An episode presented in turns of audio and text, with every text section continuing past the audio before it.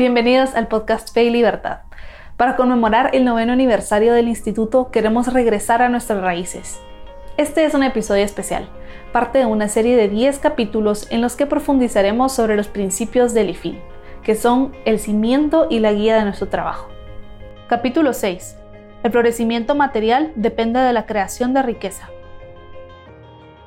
Pues bienvenidos a un nuevo episodio. Hoy continuamos con nuestra serie en la que conversamos sobre los principios que definen al Instituto Fe y Libertad.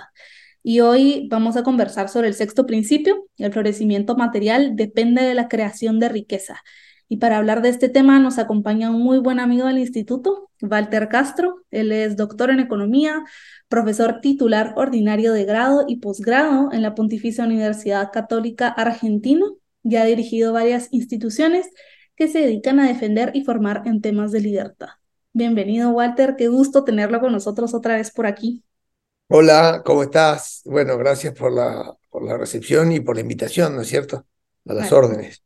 Muchísimas gracias, Walter. Pues en este principio hablamos de florecimiento y ese es uno de los principales objetivos que tiene el instituto eh, promover el florecimiento humano. Y este específicamente se centra en cómo la creación de riqueza eh, ayuda a alcanzar ese florecimiento humano en el aspecto material. Y quizá mi primera pregunta es, ¿por qué cree usted que debemos preocuparnos en promover ese florecimiento material? Eh, bueno, fundamentalmente porque nos facilita medios para poder acabar en el florecimiento de la persona en un sentido mucho más profundo, ¿no? O sea, los bienes eh, son herramientas, son instrumentos eh, que, que acortan eh, la consecución de nuestros objetivos, los lo, facilitan, los ponen más cerca. y entonces, si uno sueña grande, fuerte, eh, profundo y decía para su propia historia personal, para su propia biografía, para ese actor principal de nuestra película que cada uno de nosotros somos, imposibilitados de renunciar a nuestra individualidad y a nuestra felicidad que es absolutamente personal. Eh, es imprescindible que podamos gozar de herramientas legítimamente conseguidas para tratar de, de, ponernos más fácil eso que estamos buscando, ¿no? Entonces, el, florecimiento material es parte del proceso eh, indispensable para que tengamos herramientas para mejorarnos eh, en todas las otras facetas, posiblemente más importantes que, que, tienen que ver con nuestra felicidad.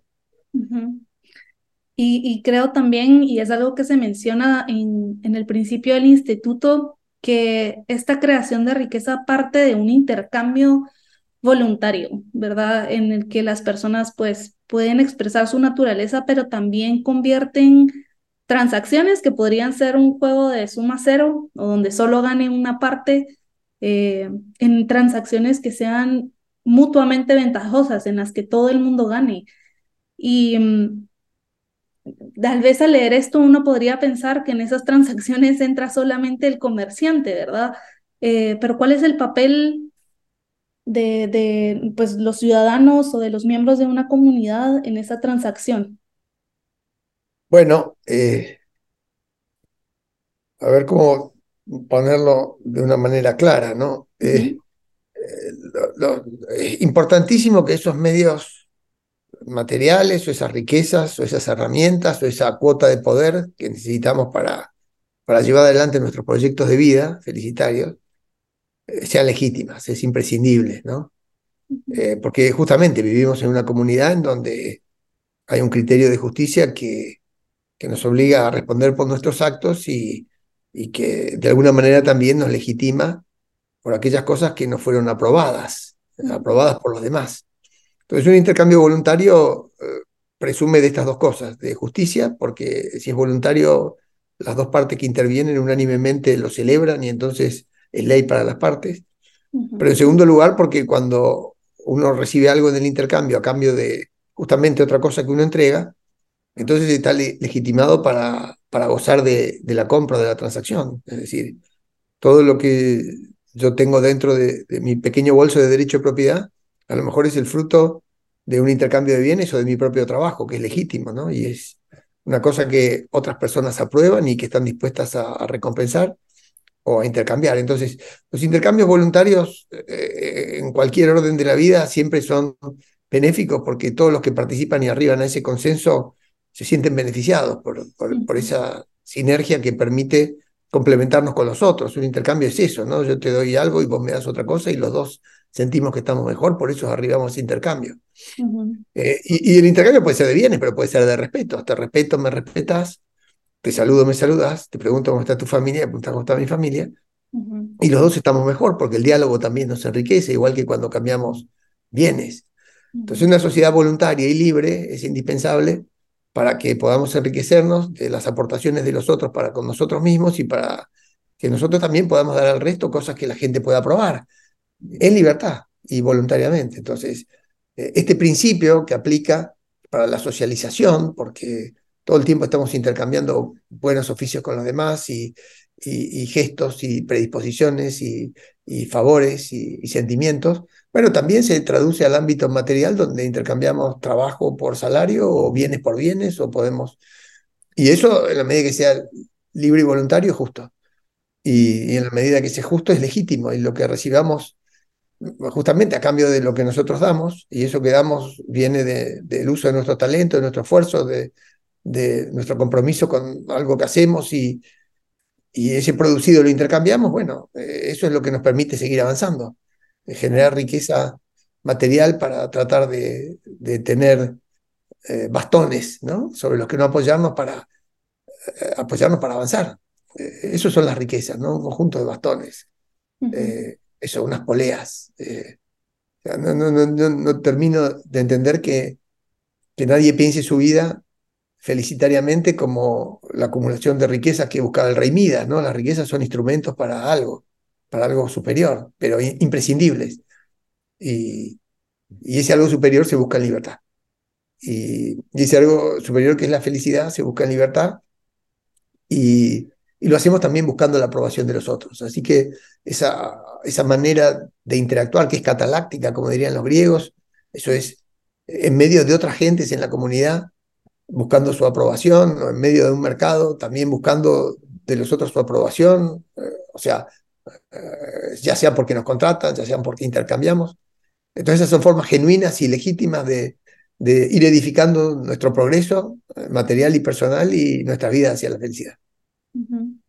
Justamente escuchándolo, eh, pienso que al, usar nuestra libertad para, para estas transacciones, eh, no solamente estamos generando riqueza y alcanzando ese florecimiento material, sino como usted menciona, sirve también para alcanzar esa plenitud que todo humano busca. Es decir, necesitamos esa conexión con los demás, sentir que lo que estamos haciendo está haciendo, ayudando a nosotros mismos, a los demás, a nuestra sociedad, es decir, que estamos siendo productivos y buenos, eh, como que hay una relación muy estrecha entre ese florecimiento material y el florecimiento humano y personal. Sí, claro, están, son todas cosas interconectadas y, y, todas hacen al, al, al, mismo, al mismo conjunto de, de, al mismo conjunto de explicaciones, ¿no? O sea, eh, o sea si uno no, no, no procede de manera libre y voluntaria. Eh, si, si, uno no respeta al otro. Eh, la, la, la, pregunta clave es, bueno, ¿qué otra manera de relacionamiento habría?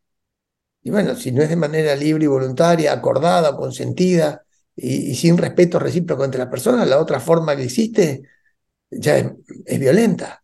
Uh -huh. eh, de, de, es menos civilizada, es insociable, es que uno se adueñe o de los bienes o de, o, de la persona del otro. O sea, eh, si, si, si, nuestras relaciones no fueran libres y voluntarias, ¿cómo debieran ser de sometimiento? Y, y eso no creo que, que, sea constructivo para ninguna de las dos partes, ni para el que termina siendo víctima y es esclavizado o despojado, ni para la persona que al fin del día es el, el autócrata que, que, puede tener mucho poder, pero muy vaciado de sentido, ¿no es cierto?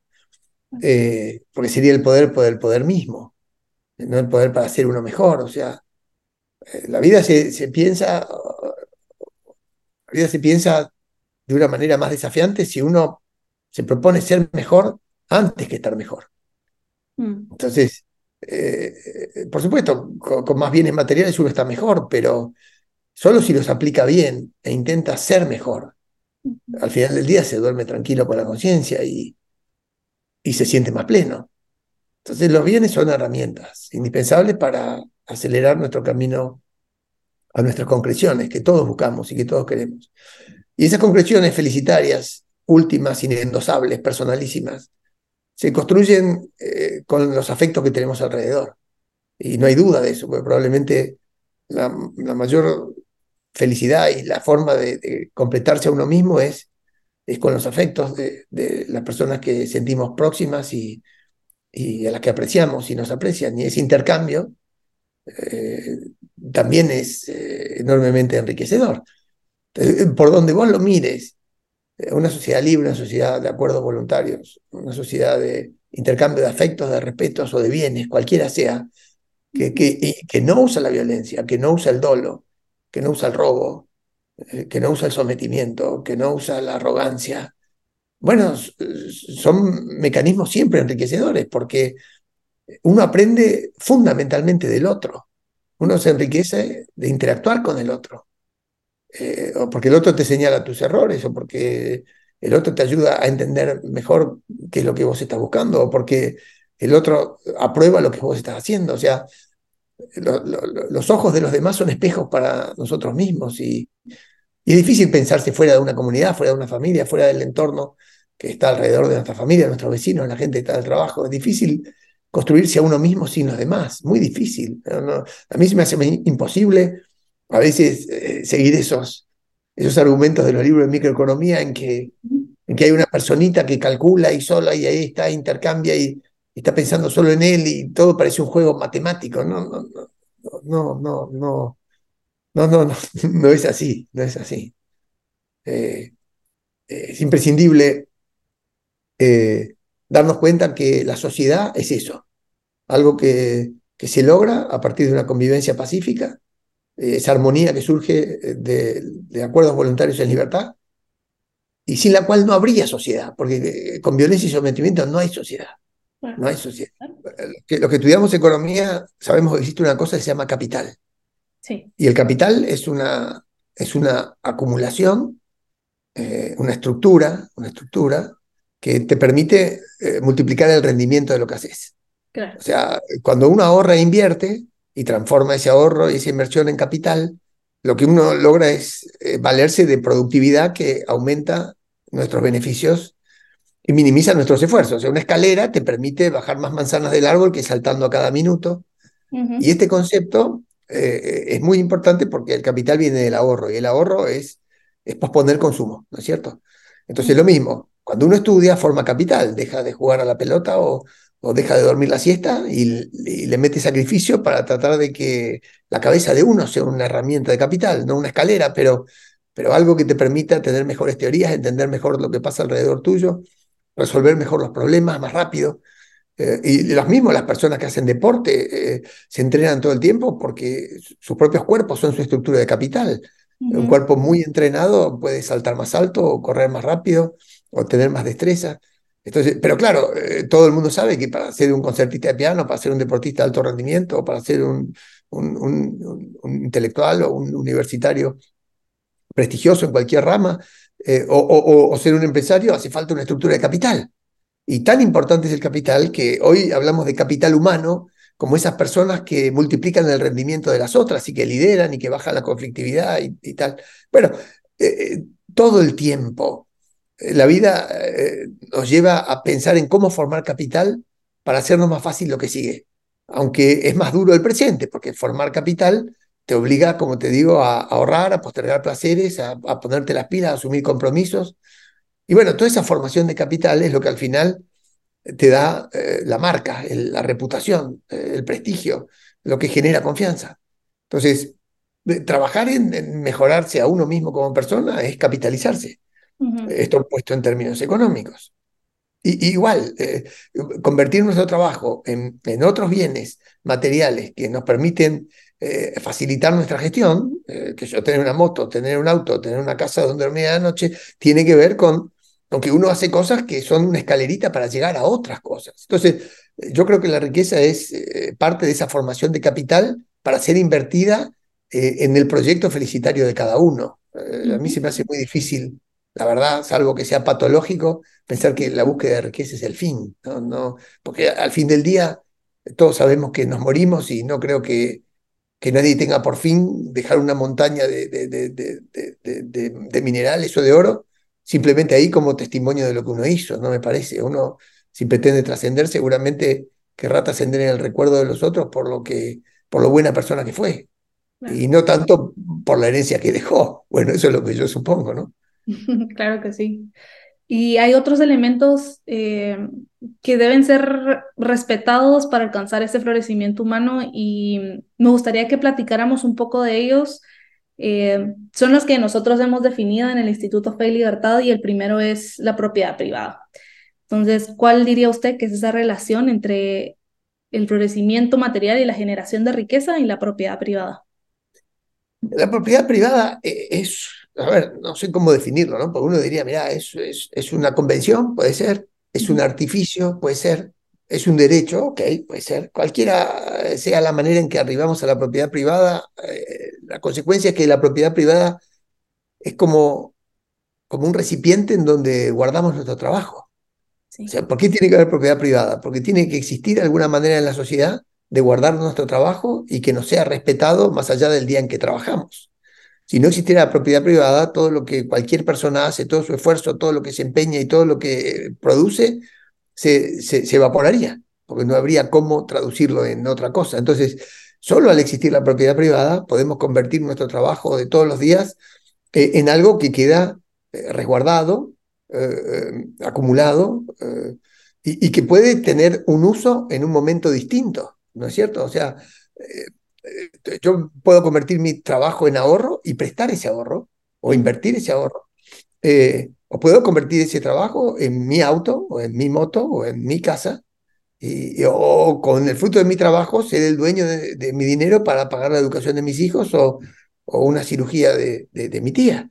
Eh, eso es, es, un vehículo muy importante, es un instrumento muy importante, porque si, no existiese esa propiedad privada, solo habría lo que hace muchos, muchos años y antes de la evolución de esta institución, que es la propiedad común. Entonces, ocho personas cazaban un mamut y se repartían una pata para cada uno. Pero difícilmente podría haber habido alguna empresa que no tuviera que ver con juntarse ocho para cazar un mamut. Eh, ni bien apareció eh, la, era de la agricultura, después de los cazadores y recolectores, fue imprescindible asignar una parcela de tierra para que alguien la cuide, para que alguien la siembre, para que se haga cargo de que eso florezca y, cosechar sus beneficios. Era la manera más práctica de generar riqueza para que luego fuera intercambiada y que todas las personas haciendo cosas distintas pudieran eh, justamente beneficiarse con lo que hacen los demás a través del intercambio libre. Entonces, sin propiedad privada no hay intercambio, sin intercambio no hay división del trabajo, sin división del trabajo no hay especialización, sin especialización no hay productividad. sin esta institución difícilmente nunca saldríamos de la pobreza. Entonces, eh, primero legitima que tu trabajo lo guardas de la manera que vos quieras y, vos sos la dueña de, de, tu propio producido. Producido que no es caprichoso, es que lo demás alguien te pagó por ese trabajo. En segundo lugar, que es la manera de disponerlo fácilmente para encaminarlo hacia otros usos, que, que, que, lo podés hacer en el mismo momento o en otro momento, o en otra etapa de tu vida. Eh, o es un resguardo. Entonces yo, se me hace muy difícil imaginar una sociedad sin propiedad privada, porque todo sería propiedad común, y el incentivo de la propiedad común nunca lleva a trabajar un poco más por las dudas, porque al fin de cuentas todos tenemos un, un bichito eh, eh, economista dentro y nadie podría toda su vida trabajar todo el tiempo para repartir todo lo que gana, salvo que efectivamente fuera un santo. Y en esos casos particulares está bien entendido, un santo trabajaría toda su vida en favor de los demás y, sin preocuparse nunca en absoluto por la propiedad privada. Pero la tierra no está llena de santos, está llena de personas como nosotros, que somos todos falibles, mediocres, imperfectos, y que necesitamos encontrar mejores soluciones y mejores instituciones para convivir pacíficamente y tratar de ayudarnos unos a otros o cooperar de una manera un poquito eh, menos, eh, menos, eh, a ver, ¿cuál sería la palabra justa? Menos heroica o, o menos magnánima. Es muy difícil aspirar a que el mundo mejore solo con santos, porque no tenemos la capacidad de serlos. Entonces, la propiedad privada sí ayuda mucho a que la gente coopere entre sí, aun cuando no, no, sea benevolente, aun cuando no tenga tremendo afecto por el otro, solamente a partir de una pequeña chispita de interés. Sin embargo, el cirujano te arregla el corazón eh, y, y el profesor ayuda al alumno y cada cual por eso cobra su dinero y no tiene nada de malo. Y la sociedad progresa así. Claro. El segundo elemento eh, que creemos que es necesario respetar para que exista este florecimiento es la libertad de los contratos. Sí, Eh, claro. ¿qué son? Expliquemos. Bueno, eh, si no hay, a ver, si contrato es un acuerdo voluntario entre partes. Y si no hay libertad, se supone que hay uno que le está poniendo un revólver en la cabeza al otro. Ujú. Y, y en el fondo, si uno le pone un revólver en la cabeza al otro, porque le quiere torcer la voluntad, o porque le quiere sacar su dinero, o porque lo quiere esclavizar o someter, o qué sé yo qué. Entonces, eh, a mí me parece muy saludable, si estamos pensando en una sociedad justa, que haya un respeto equivalente o recíproco entre las personas. Y no hay ningún respeto si uno ejerce la violencia sobre otro. Así que, porque la violencia genera violencia y el respeto genera respeto. Así que una sociedad que, que respeta la propiedad privada o la manera de ser feliz de cada otro sin que haga daño a los demás, al fin del día termina permitiendo esas sinergias propias de cualquier clase de intercambio, ya te digo, o de un diálogo, o de un intercambio de afectos, o de un intercambio de respetos, o de un intercambio de bienes, da igual. Eh, los- el, acuerdo, el acuerdo libre y voluntario, los contratos, eh, son la manera civilizada de salir de los mandatos. Mm. Y está bueno que salgamos de los mandatos, porque cuando hay un mandato se supone que hay uno que, que o que sabe más que otro o que tiene más fuerza que otro. Eh, entonces, a mí me parece totalmente genuino eh, indispensable que apuntemos a, a que las personas puedan decir no a lo que no quieren hacer y que se puedan comprometer a lo que sí creen que pueden hacer y una vez que se comprometen, hacerse responsable de lo que se comprometen, porque si no, la institución se cae, ¿no es cierto? Así que el contrato es ley para las partes y lo que contratás voluntariamente eh, debe ser respetado por las dos partes.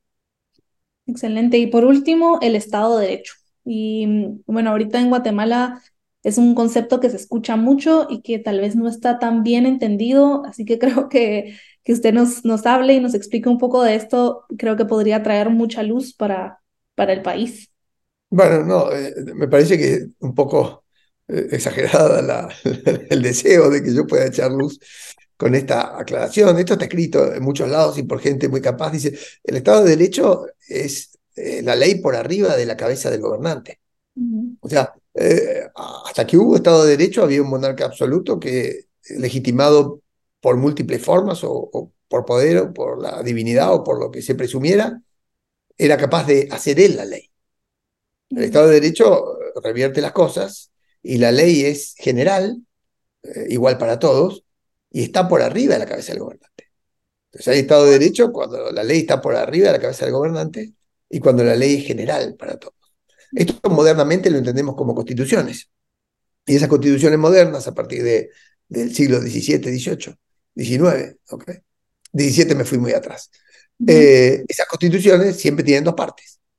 Una parte que es la que limita el poder, justamente para los que tienen el poder no abusen de él, y por eso es que hay división de poderes como un artificio republicano muy importante para que, para que podamos eh, defendernos de esa, de esa lógica propia del poder, que es que siempre tiende a concentrarse y siempre tiende a absolutizarse y siempre tiende a corromperse. Eh, el poder eh, en la sociedad tiene una fuerza que, que, que lo lleva a- sobre sí mismo a esas tres cuestiones. Entonces, la división de poderes o la constitución es un artificio para justamente impedir a los que manejan las palancas del poder, o sea, los gobernantes, y se adueñan de los monopolios de la fuerza que tiene el Estado, de que no lo puedan ejercer en contra de los individuos. Es una defensa en favor del individuo para que ningún monarca absoluto le vuelva a imponer su voluntad, o, o también para que la mayoría no le vuelva a imponer su voluntad. Esta es la gran revolución de, de, de la modernidad. Las democracias constitucionales y los mercados libres. Eso es Occidente. Y el Estado de Derecho es la forma que nosotros, jurídica, que hemos encontrado para organizar una sociedad en donde la ley esté por arriba de la cabeza del gobernante eh, de turno y que la ley sea igual para todos, o sea, que asegure igual trato para todos. Eh, entre esas garantías, por supuesto que hay la inviolabilidad de, la propiedad privada, las declaraciones eh, totalmente libres de las personas que no pueden ser cercenadas con censura ni, ni, ni, controles previos.